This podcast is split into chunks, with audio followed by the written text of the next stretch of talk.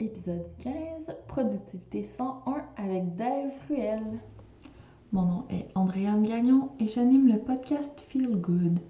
Mon intention avec ce podcast est de te booster avec une bonne dose de good vibes et d'astuces pour que tu aies des ressources qui t'inspireront à passer à l'action et à prendre soin de toi dès maintenant.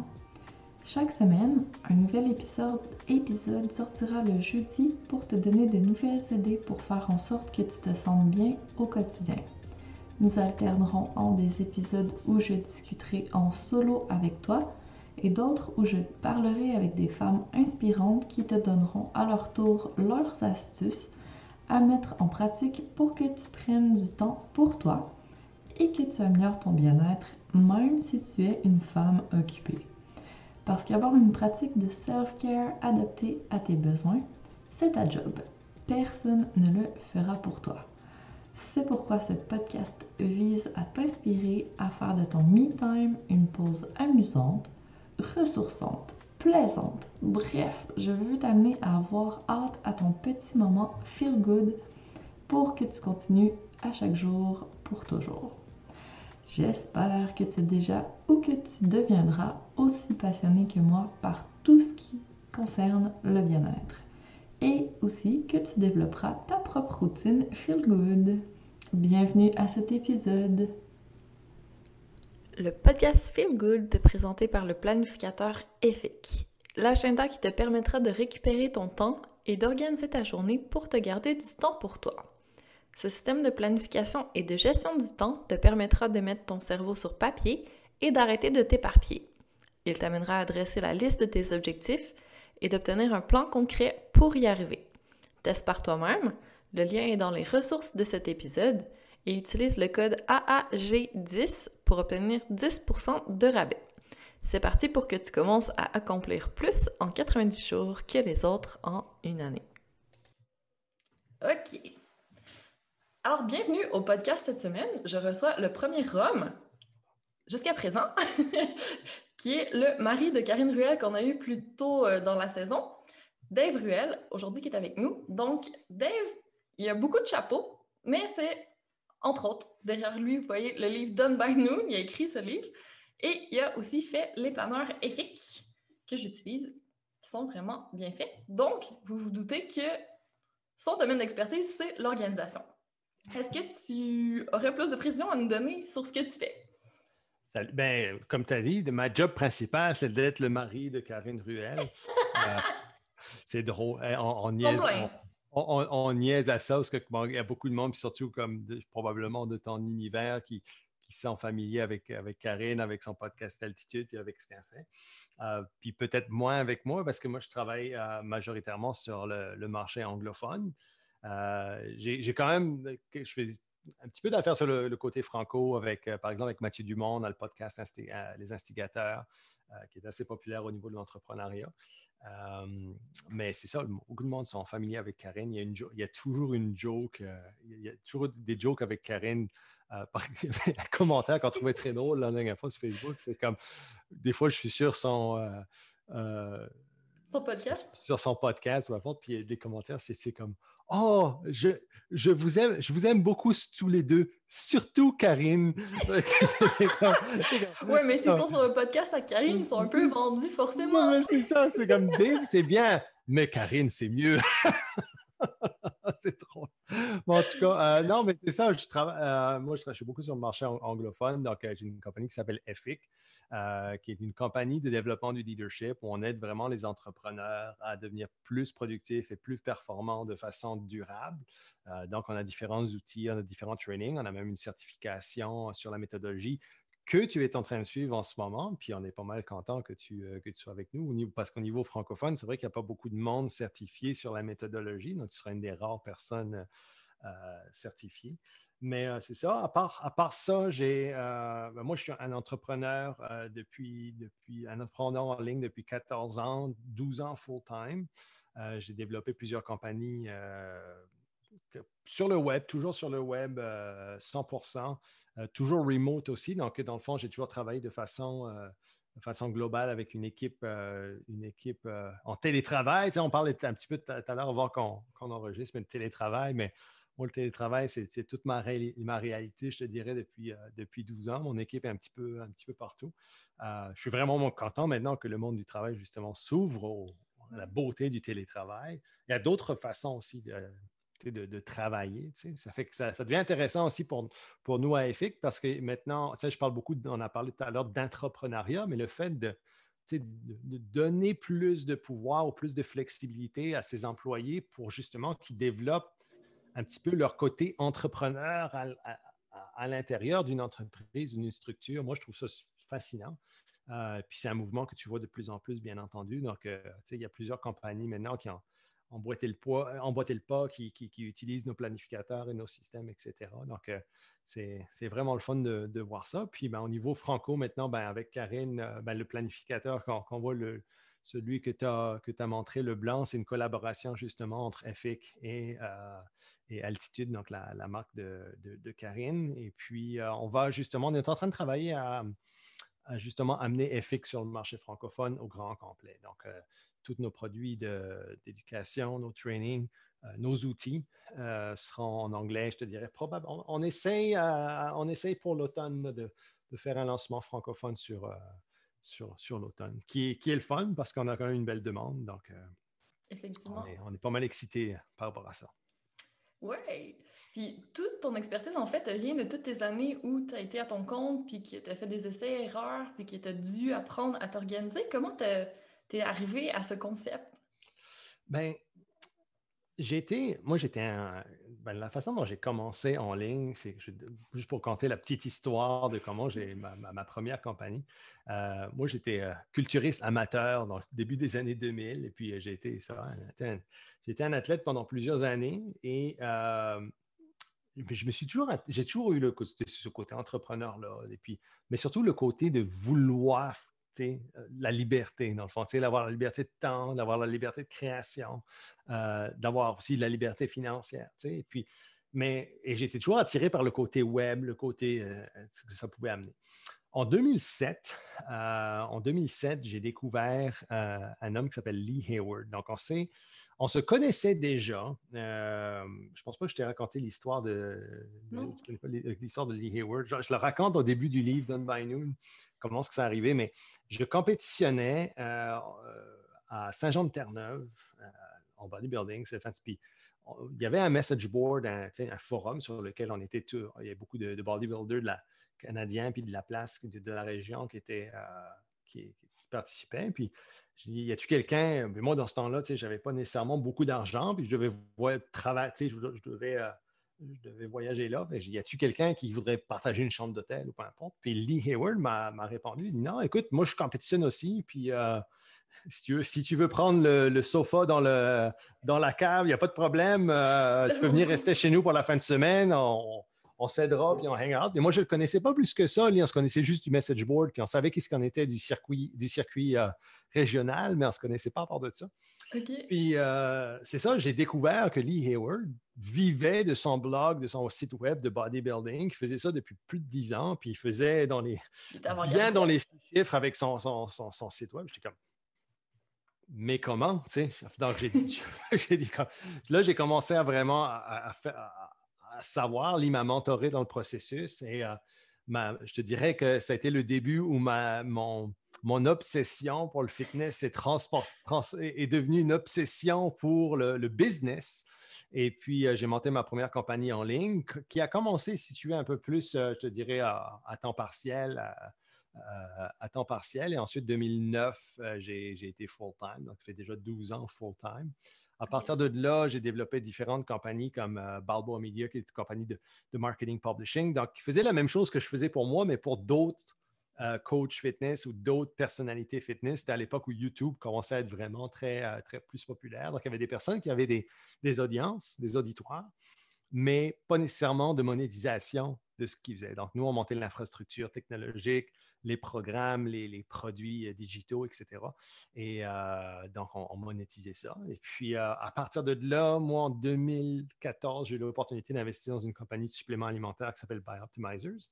Donc, c'est une compagnie plus, je dirais, basé sur, euh, qui est aux États-Unis, qui est, euh, spécialisé au niveau de la digestion beaucoup. Donc, il y avait des enzymes, des probiotiques, des choses comme ça, de la protéine, de chanvre, en tout cas, différents produits. Et j'ai revendu cette compagnie-là en 2016. Euh, mais oui, donc pour en revenir à ta question par rapport à comment est-ce que j'en étais là, euh, tu sais, j'ai pas, je ça? J'ai pas décidé d'être entrepreneur d'une certaine façon. J'ai vu ce que Lee Hayward faisait, j'étais comme, j'ai une passion, j'ai une méthode aussi parce que moi, je faisais, je coachais aussi euh, d'autres athlètes, si tu veux, pour les préparations physiques. Donc, j'avais comme ma méthode à moi qui était différente de ce que d'autres coachs faisaient, puis j'avais des bons résultats avec, puis c'était beaucoup de basé d'inclure des, recettes spécifiques dans mes, dans, mes, euh, dans mes diètes. Donc, ce n'était pas nécessairement du, des poitrines de poulet avec du brocoli puis du riz euh, sept fois par jour. Là. Il, y avait, il y avait une belle variété, puis j'avais mon propre système. Donc, j'ai lancé euh, en fait un livre de recettes pour Bodybuilder, qui était mon premier produit. Et puis ça, après, bon, ben, on, a, développé le restant des entreprises, comme je t'ai dit. Mais quand je faisais ça, je n'ai pas décidé, c'est de devenir un entrepreneur. On dirait que maintenant, tout le monde est, est entrepreneur avant en fait de faire quelque chose. Pour moi, j'ai comme j'ai lancé mes affaires, puis ensuite, je me suis rendu compte que, OK, il y a une façon d'opérer en tant qu'entrepreneur. Tu sais, L'entrepreneurship, c'est, comme un sport qu'il faut apprendre.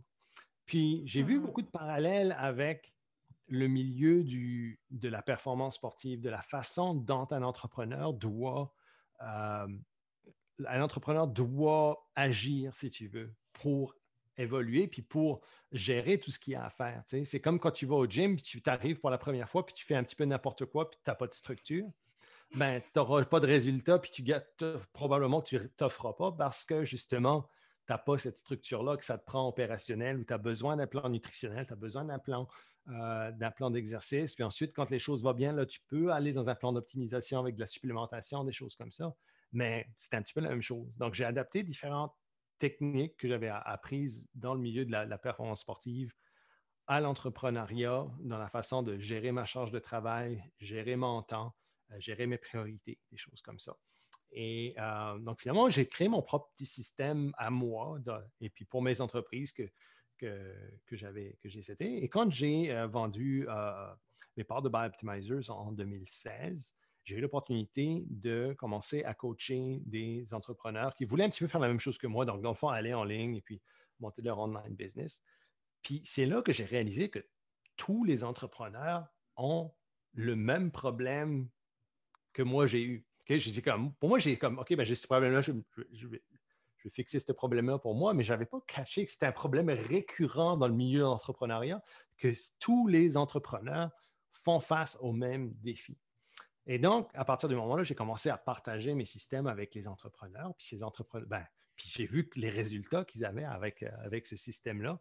Euh, donc, le coaching, dans le fond, m'a permis de développer de, standardiser ces outils-là. Euh, ces outils-là sont regroupés sous la bannière EFIC. C'est comme ça que maintenant, et puis que le, planificateur EFIC est, né, que le livre Done by Noon a été écrit et que la méthode s'est popularisée aussi et que maintenant, ben, on a lancé l'année dernière la, la première ronde de, certification. Donc, euh, on est pas mal. Euh, c'est un petit peu, je te dirais comme ça, que la méthodologie est née. Je sais que ça fait 20 minutes que je parle de comment ça. mais tu sais, c'est important d'avoir le contexte pour commencer à Parce que justement, tu t'es inspiré de ton entraînement pour créer une méthode qui s'applique à d'autres choses.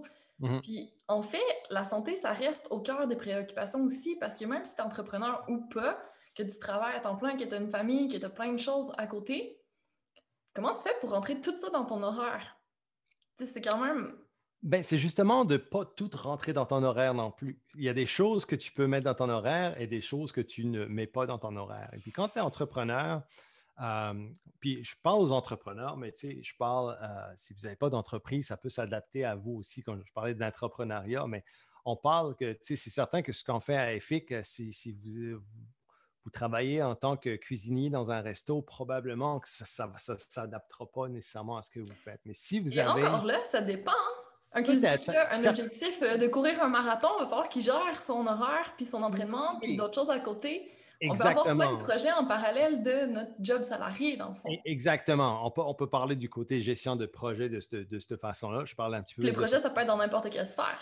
Oui, oui, non, c'est certain. Mais je parle vraiment au niveau global, la façon dont on, approche la méthodologie euh, de façon globale. C'est certain que on, pousse beaucoup vers la responsabilisation, le self-leadership. Donc, le self-leadership, ce que c'est, c'est la gestion de soi. C'est la façon d'être le meilleur leader qu'on peut pour soi-même. Puis oui, c'est vrai qu'on est, peu importe que tu sois un entrepreneur ou que tu sois euh, un cuisinier dans une entreprise, mais dans, une, dans un restaurant, mais que tu as des, je dirais, des objectifs qui sont parallèles, admettons, comme tu as dit, courir un matin, peu importe, mais il y a certains types de choses qu'il va falloir que tu mettes en, action dans ta vie. Tu sais, que ce soit même au niveau où tu veux, tu, tu veux perdre 50 livres, ben c'est un petit peu la même affaire, la même façon dont il faut approcher la méthodologie. Donc, c'est de comprendre de un, te projeter. il y a quatre phases à la méthodologie. Donc, le 1, c'est la première phase, c'est la projection. Projection, c'est comprendre où ce que tu vas.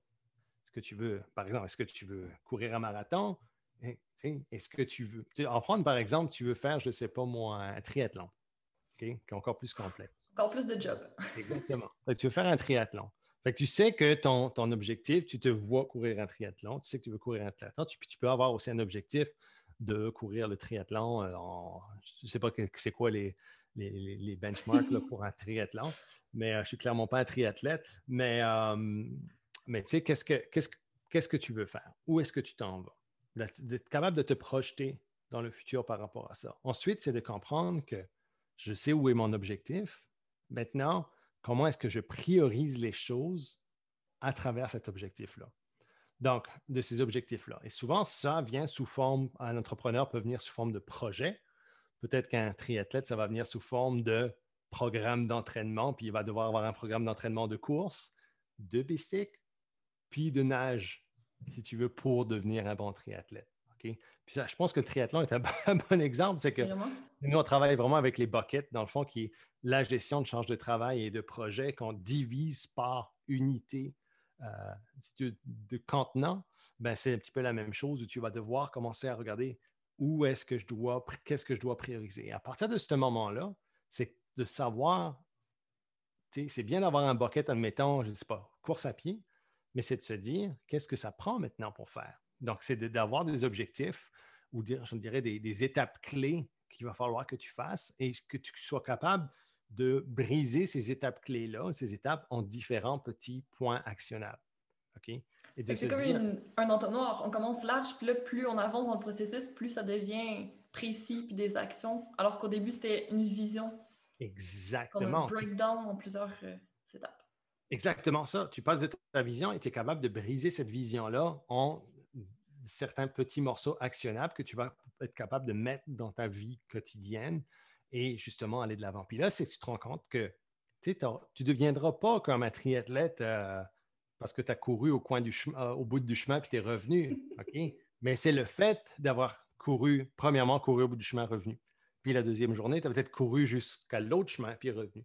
Puis ensuite, c'est l'accumulation des choses qui fait que éventuellement, tu as du succès parce que tu as compris ce que ça prenait. Donc, de un, ça te prend ta constance. Et de deux, ça te prend, ça te prend donc savoir où tu t'en vas, ça te prend ton plan, ta, priorisation donc, de choses à faire, mais de trois, ton planning. C'est important de planifier de la bonne façon. Donc, tu vas te dire, OK, ben moi, pour le faire, je sais que le lundi, le mercredi et le vendredi, à 6 heures du matin, je vais courir 45 minutes. Et puis là, bon, ben, là, tu t'établis ton temps, des choses comme ça, mais tu sais qu'il faut que tu ailles chercher. Tu sais que tu vas devoir céduler ton temps de nage. Puis la troisième chose, donc le planning est important, mais la quatrième chose, c'est aussi la protection. Ce que tu veux faire, c'est protéger ta structure. Tu ne veux pas nécessairement que comme ta structure d'entraînement, ben, elle soit partie, euh, elle, soit, euh, tu sais, n'importe quel imprévu euh, menace, si tu veux, cette structure-là. Donc, il va falloir que tu amènes, par exemple, de la récupération aussi. Ce qu'on appelle rest and recovery, dans le fond, c'est le, le, repos, ça fait partie intégrante de ton, de ton horaire, ta structure, de ton horaire, oui. Donc, tu protèges un petit peu ce que tu es en train de faire. Et puis, c'est d'amener ça dans un environnement, je te dirais, de cohésion qui va faire que tu vas être capable d'amener, dans le fond, tes rêves, ta vision à une réalité, mais concrète. Donc, c'est de passer des objectifs à des actions concrètes. Donc, ça demande une certaine discipline. C'est là que d'avoir déjà fait du culturisme ou quelque chose qui te demandait vraiment d'être constant, de persévérer, ça aide sûrement. Mais tu sais, là où ça devient difficile, c'est quand ça commence à, être la vraie vie, puis là, il y a plein d'imprévus, puis là, ben, on se dit, j'ai pas fait la moitié de ce que j'étais supposé aujourd'hui, puis là, qu'est-ce que je vais faire? Puis là, c'est foutu. Ben, on commence à, tourner euh, en boucle dans notre tête en se disant que ça marche pas, notre affaire. Qu'est-ce qu'on fait dans ce temps-là? C'est pas que ça que ça marche pas, c'est la façon dont on va réagir qui ne marche pas. Donc, c'est la façon dont on va l'aborder. Le problème est que, tu sais, puis je parle souvent de, life and business harmony, d'harmonie vie-travail, dans le fond, c'est que ce n'est pas une compétition entre les deux. C'est quelque chose qui va s'harmoniser où tu vas avoir vraiment comme besoin de cette harmonie-là entre les deux pour que ça fonctionne. Puis à un moment donné où ta vie va prendre un petit peu plus le, le je dirais, le, le, dessus. Le, dessus, le, guide, comme dans une danse, dans le fond, ben, un petit peu, ta vie va, la guider à un moment donné, puis d'autres fois, ça va être ton travail, puis c'est de savoir comme qui fait quoi à quel moment. Ceci dit, il y aura toujours des imprévus, que ce soit dans ta vie ou dans tes affaires, ça arrive. Et je pense que ce qui est important à ce, moment-là, c'est de toujours être dans une position euh, d'évaluation de ce qui se passe. OK, pourquoi? Ah, tu dis, OK, ben, c'est arrivé, pourquoi est-ce que je n'ai pas réussi à atteindre, je n'ai pas réussi à aller courir trois fois cette semaine? Ben là, tu dis, ah, ben, parce que ça est arrivé, ça est arrivé. tu as deux choix. Soit c'est tu es une victime de ce qui t'arrive, donc tu es une victime de, l'environnement, si tu veux, réactif, ou c'est des excuses. OK? Donc, si c'est des excuses, là, il faut que tu travailles sur toi-même. Ce n'est pas nécessairement euh, un problème de structure, c'est vraiment un travail interne qu'il va falloir faire.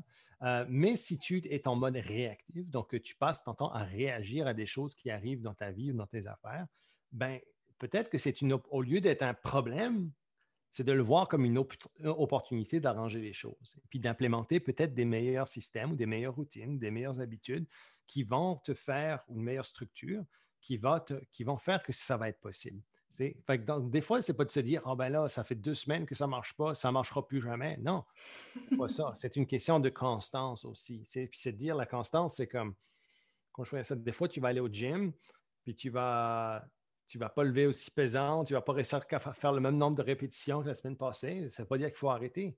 Ça veut dire que contextuellement, il y a peut-être quelque chose qui veut dire que hey, j'étais peut-être plus fatigué moi, cette, cette semaine. J'avais peut-être, j'avais mal au coude cette semaine parce que c'est un petit peu plus irrité. Qu'est-ce qui va se passer dans ce temps-là? Qu'est-ce que tu dois faire pour te raméliorer? Peut-être que ça va te prendre une journée de repos, ça va te prendre d'aller au physiothérapeute. Il y a, il y a différents cas de figure. Tu comprends-tu? C'est de comprendre l'imprévu arriver puis trouver des solutions au lieu de dire c'est terminé trop tard. c'est exactement ça. Donc, même si tu es la, personne, la, puis c'est comme, bon, on en avant de, juste avant qu'on enregistre, mais tu as beau être la personne, puis ça m'arrive à, moi euh, plus souvent qu'à mon tour, j'ai beau être la personne la plus proactive puis la plus organisée que tu vas avoir, il y a des semaines où, on va se le dire, c'est de la merde. ça marche, ça marche pas. Fait ça arrive, ça arrive. Il faut arrêter de se dire comme de, subir ça, c'est de dire regarde, écoute, this is what it is, qu'est-ce que je peux faire? De, puis dans, le planificateur, on a sa section, euh, la section de, de, la revue, euh, la revue euh, hebdomadaire de chaque semaine où on, fait un petit peu un, un bilan. On passe en revue la semaine, dans le fond. Puis on voit, OK, ben, qu'est-ce qui a fonctionné? Comment je me suis senti? Puis qu'est-ce qui n'a pas fonctionné aussi? Comme, puis qu'est-ce que je vais faire pour m'améliorer la semaine prochaine? Donc, c'est tout le constat de ce qui se passe au lieu de dire, oh, oh, oh, c'est comme, OK, voici ce qui se passe, voici ce qu'on peut améliorer, on va travailler la semaine. Ça ne veut pas dire que la semaine prochaine, tu vas être absolument, tu auras, tous tes problèmes sont, seront partis, mais tu auras cheminé vers, si tu veux, une façon de faire. C'est un petit peu comme je, pense, je ça, sais, tu vas faire ton mouvement, un exercice, tu vas faire du bench press, admettons, puis tu vas, tu vas faire ça, et puis euh, il y a quelqu'un qui va dire Ouais, mais là, tu verrais, si tu mettais tes coudes là, un petit peu plus à 45 degrés, tu pourrais avoir une meilleure, hein, tu pourrais avoir une meilleure performance.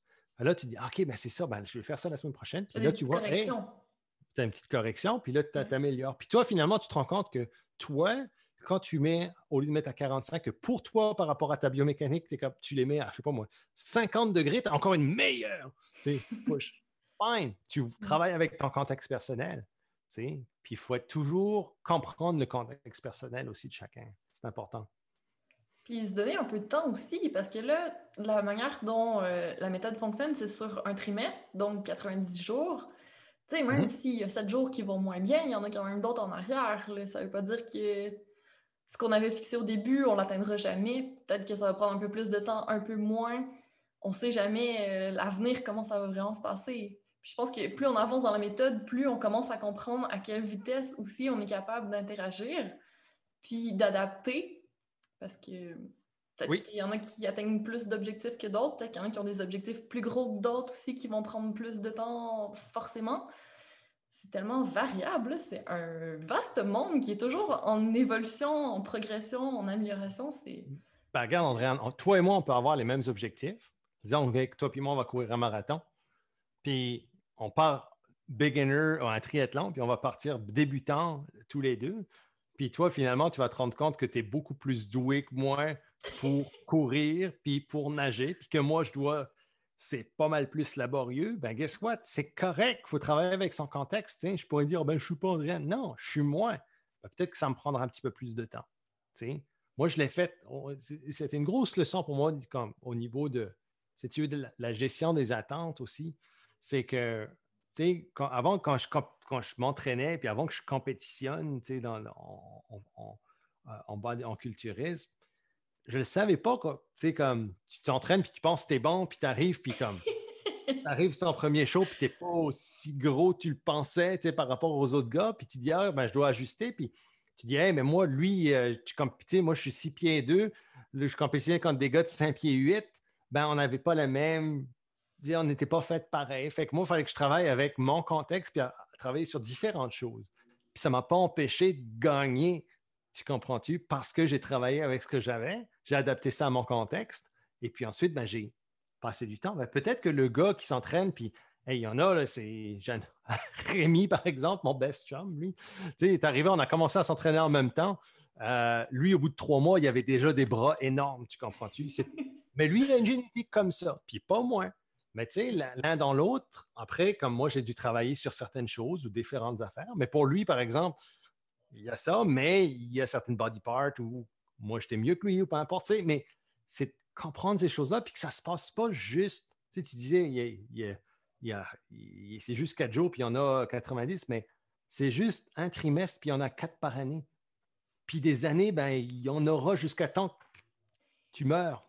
Je veux dire, il faut comprendre que comme c'est pas une finalité, juste une coupe de jours ou une coupe de semaines, il faut comprendre l'importance de, de la, grande vision, ce qu'on appelle la big picture. C'est comme comprendre où tu t'en vas, puis à partir du moment où tu gardes cette vision-là devant toi, là, tu vas comprendre, OK, c'est bon, j'ai dévié un petit peu, je peux le ramener, je peux le ramener, euh, je peux le ramener cette semaine ou la semaine prochaine, puis on the grand scheme of things, comme on dit, ça ne change pas. Ça ne fait pas de différence, parce que tu arriveras pareil.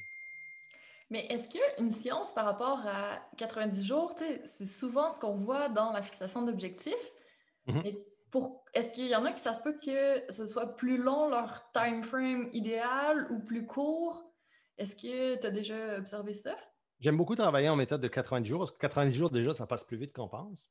Et c'est une bonne framework à travailler au niveau temporel. Donc, tu peux faire des objectifs annuels. Tu sais que tu as quatre trimestres, si tu veux, par année. Donc, c'est beaucoup plus facile d'ajuster au niveau, je te dirais, méso.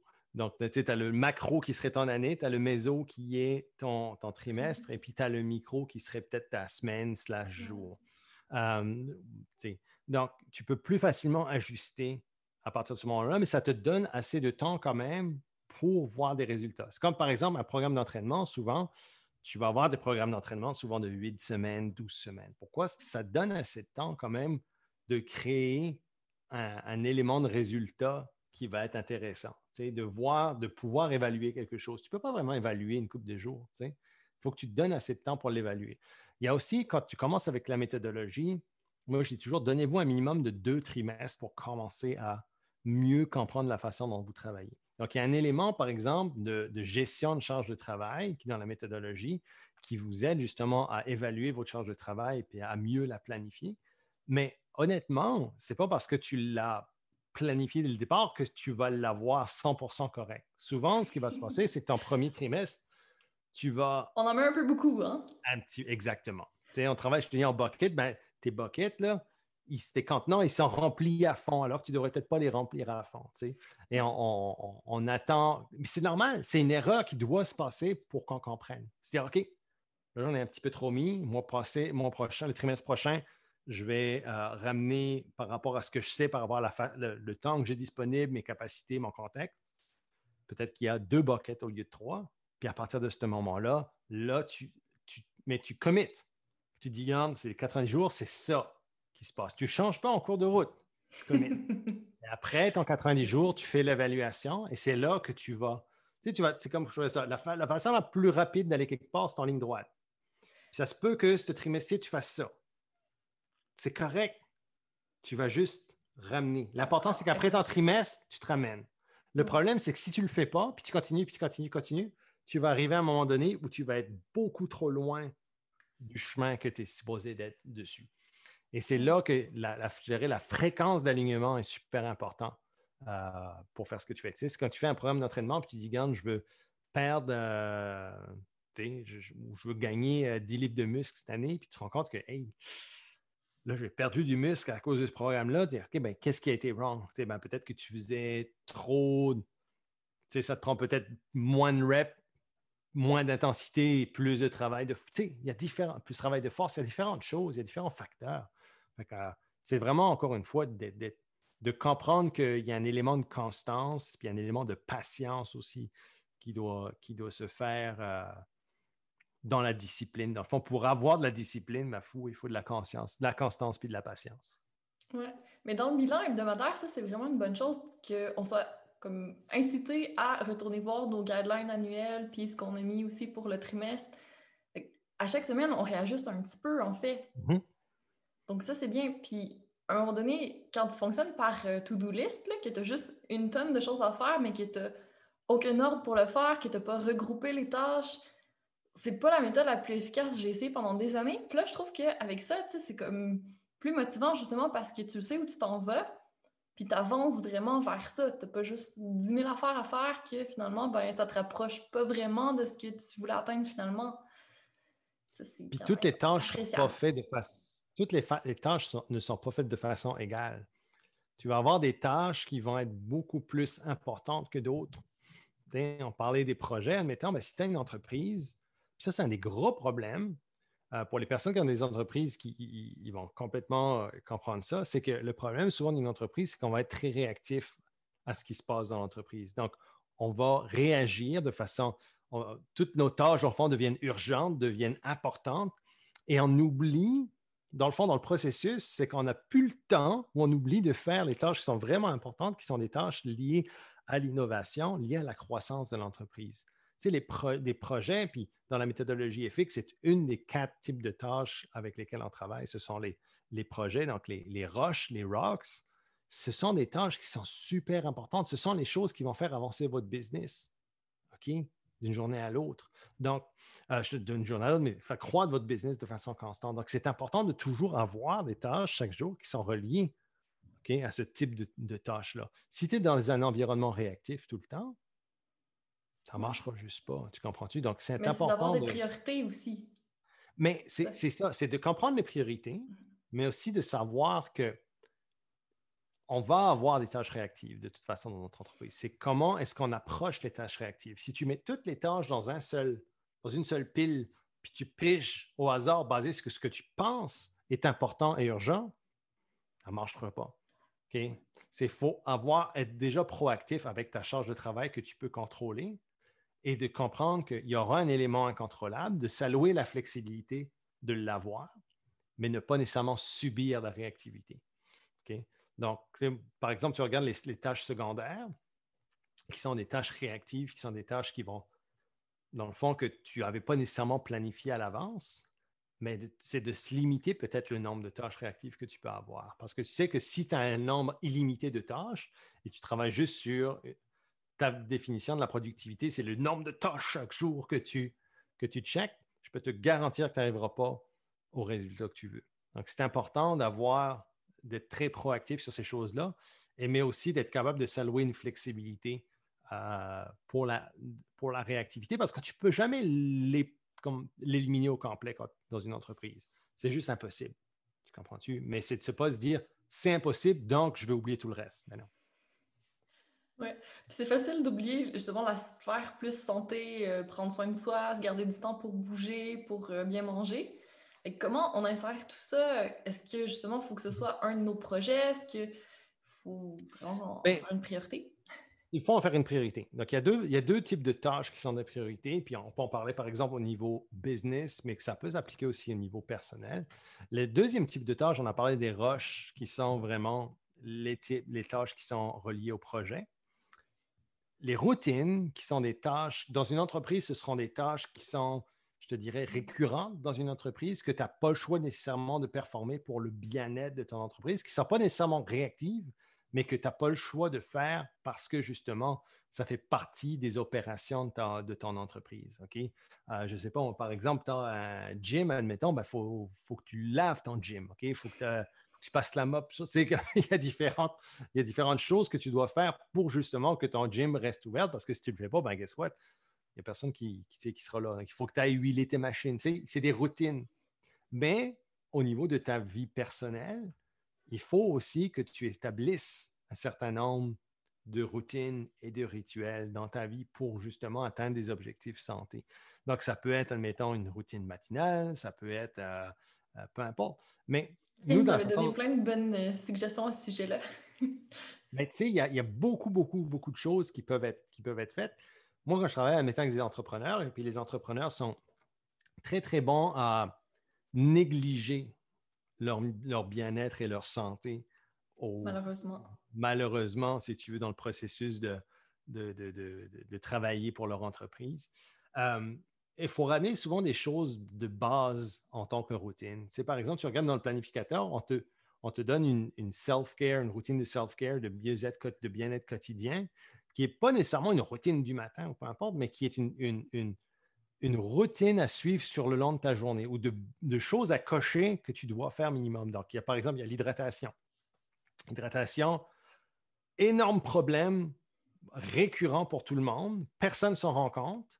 Beaucoup de problèmes de santé sont liés à la déshydratation. on juste, on n'est juste pas assez hydraté. Point.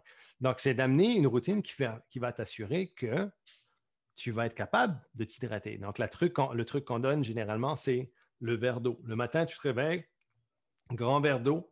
Et ensuite, juste après avoir bu ton grand verre d'eau, tu te remplis une bouteille d'eau de 2 litres qui sera ton, ton eau pour la journée. Puis tu peux même boire encore plus que ça. Boom, there you go. Et c'est plus qu'une 2 litres, ça? C'est une 4 litres? Un gallon! un galon, c'est ça, là, there you go. Ça, c'est ce que je. J'avais, c'est comique quand euh, je compétitionnais en, bodybuilding, puis euh, du temps, dans, les dernières semaines qui amenaient à la, compétition, il y avait un moment où il fallait, tu faisais un water load, donc il fallait que tu te boives un montant d'eau absolument ah crazy. Je me promenais avec ma grosse jug, tu sais, le gros galon d'eau là, partout. Là. Maintenant, je, tiens mes, euh, je tiens mes bouteilles à 2 litres, là, mais j'aime ça que tu Oui, c'est plus réalisable. oui, c'est ça. Mais, mais dans le fond, c'est juste d'en faire, pour, juste pour illustrer, mais c'est de faire une routine avec ça. Le matin, tu te lèves, tu bois ton verre d'eau, tu remplis ta, et tu y penses. Au bout d'un moment, tu vas y penser les premières semaines, tu n'y penseras plus par après parce que ce sera dans ta routine. Ce sera devenu une habitude. La même chose avec la nutrition. La même chose avec, euh, avec tout ce qui est. Moi, il y en a une que j'aime beaucoup donner, c'est euh, la gratitude.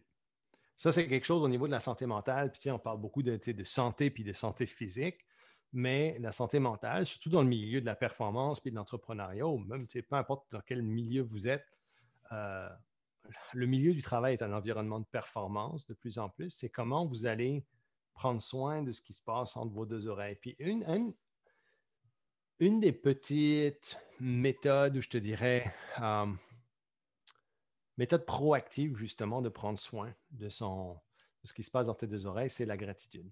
Il y a différentes façons de le faire. Karine a le journal de vie, par exemple, qui, est un journal de gratitude. Tu dois lister tes gratitudes. Il y a différents exercices, mais il y a aussi le, elle fait aussi beaucoup les, les routines. Tu vois comment dans nos méthodologies, ça, euh, ça, ça, ça se relie, ça se touche.